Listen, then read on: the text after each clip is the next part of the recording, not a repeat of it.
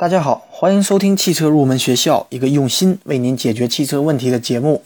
如果各位听友有任何关于汽车方面的问题，都可以关注我的节目与我联系，或者添加我们的节目公众微信账号“小川汽车入门知识”。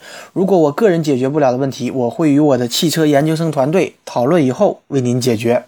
好，说到蓄电池呢，也就是电瓶，想必车主们都不陌生。但如果讲到蓄电池日常如何维护，一般几年更换一次，日常用车过程当中又有哪些习惯会影响蓄电池的使用寿命呢？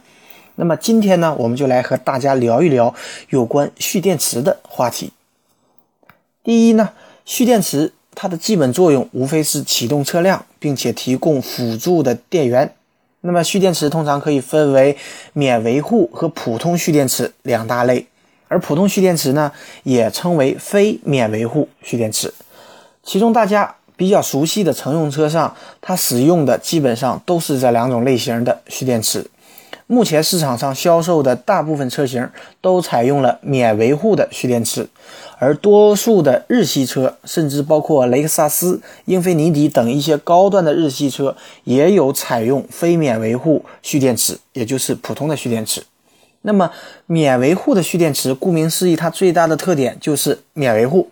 和普通蓄电池相比，它的电解液的消耗的量非常小，在它使用寿命内，基本不需要补充蒸馏水。它还具有耐震、耐高温、体积小、自放电小的这样的一些优点。当然，相对的，它的售价也会比普通的蓄电池更贵。至于使用寿命嘛，正常情况下，免维护的蓄电池它的建议更换周期是三年左右，与我们普通的蓄电池实际上是相当的。那么我教给大家一个区分免维护蓄电池和普通的蓄电池的一个区分的方法，非常的简单。如果您的蓄电池表面有蒸馏水的加注孔，那么说明你使用的就是非免维护的蓄电池，也就是普通的蓄电池。而免维护的蓄电池它是没有蒸馏水的加注口的。那么普通蓄电池它最明明显的特征呢，就是它的顶部有六个可以拧开的塑料密封盖，上面有通气孔。这些密封盖是用来加注检查电解液和排放气体的。按照理论上来说，普通的蓄电池需要每次保养时检查电解液的高度，如果有缺少，需要加注蒸馏水。但是呢，随着我们蓄电池技术的一个升级，普通蓄电池的维护现在也并不复杂。正常使用两到三年之间的话，普通蓄电池都不需要添加电解液或蒸馏水。也就是说，对于一般车主而言，如果你对普通蓄电池不加以特殊维护，它也能正常工作两到三年，寿命基本也不输免维护蓄电池。当然了，这里呢，我教给大家一个可以延长我们蓄电池使用寿命的一个方法。我们可以每一万公里左右检查一次电解液的液面高度，使它始终保持在中间的位置。如果保养的得当的话，普通的蓄电池它的寿命可以从两到三年延长至四年甚至五年。不过呢，目前绝大多数 4S 店是没有添加电解液的服务的，所以车主朋友们可以自己添加或者到维修厂完成此项操作。那么至于免维护的蓄电池，如果出现问题，那么就必须直接更换，基本上是没有办法修理的。那么如果我们的蓄电蓄电池出现了问题，这里呢，我教给大家一个呃自己动手检查蓄电池的一个方法。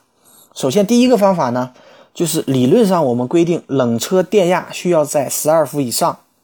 所以呢，如果我们朋我们的听友朋友有万用表，可以自己测一下我们蓄电池的电压。如果电压在冷车状态下高于十二伏，说明我们的蓄电池是没有问题的；如果低于十二伏，说明我们的蓄电池出现了问题。而第二个方法呢？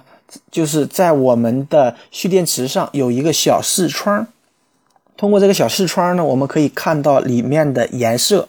如果绿色，就表示我们蓄电池的状态是正常的。大家也可以点击我本期节目的图片来观察一下这个蓄电池上的小视窗是什么样子的。为什么这样子？你拉着我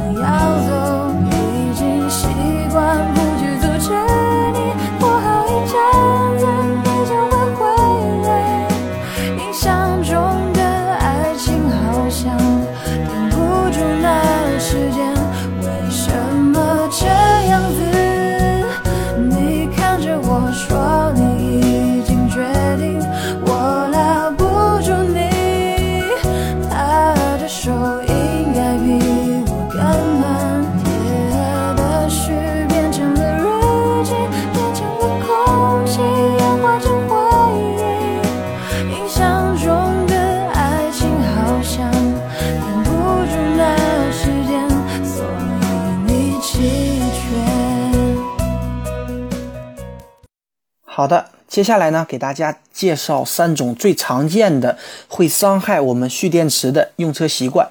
第一个呢，就是在熄火的状态下长时间使用车内的电器设备，这是广大车主在日常用车当中最会遇到的一种情况，也就是比较容易忽略的问题。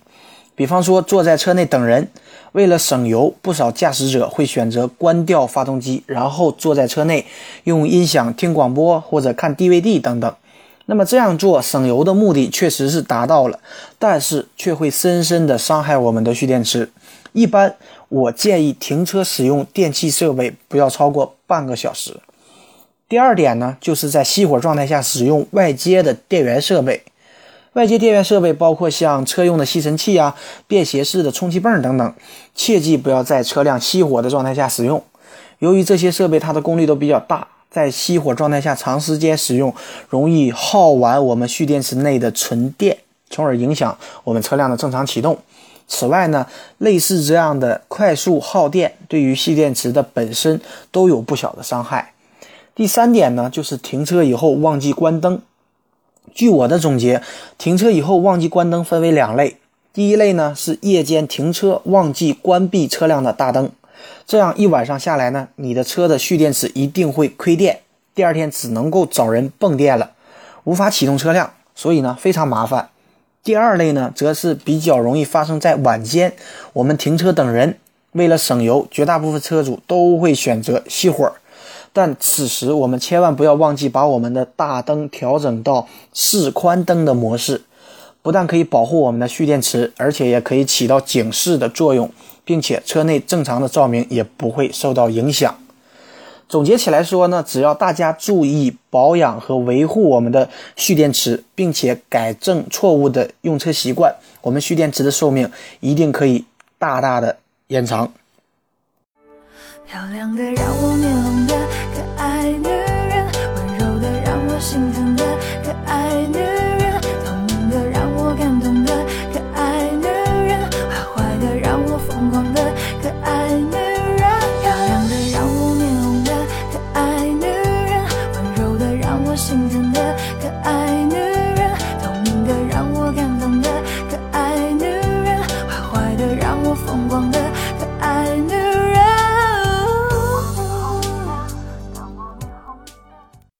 好的，再来看一看网友的提问。第一位网友呢问到，我们轮胎的气压监控系统是怎么能够监测我们的胎压的？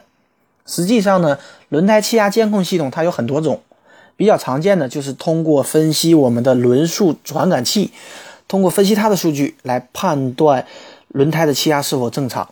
因为轮胎气压低时，它的转速是会发生变化的，所以呢，当监测到轮速有明显的异常变化的时候，监测系统就会通过仪表板上的警告灯来提醒驾驶人，从而避免我们轮胎压力降低而引发的一种危险。这就是为什么我们的轮胎气压监控系统它可以监测我们的胎压。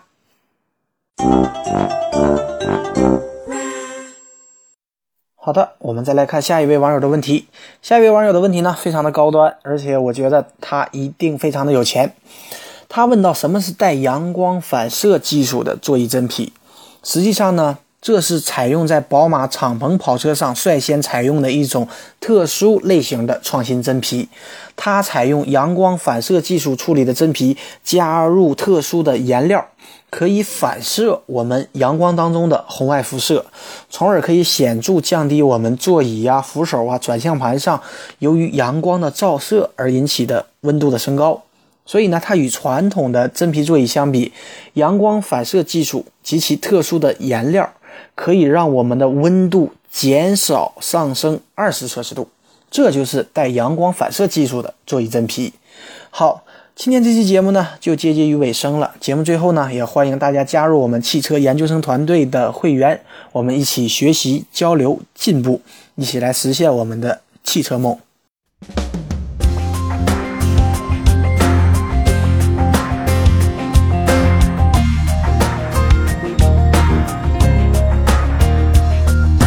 我从春天走来，你在秋。天说要分开说好不为你忧伤但心情怎会无恙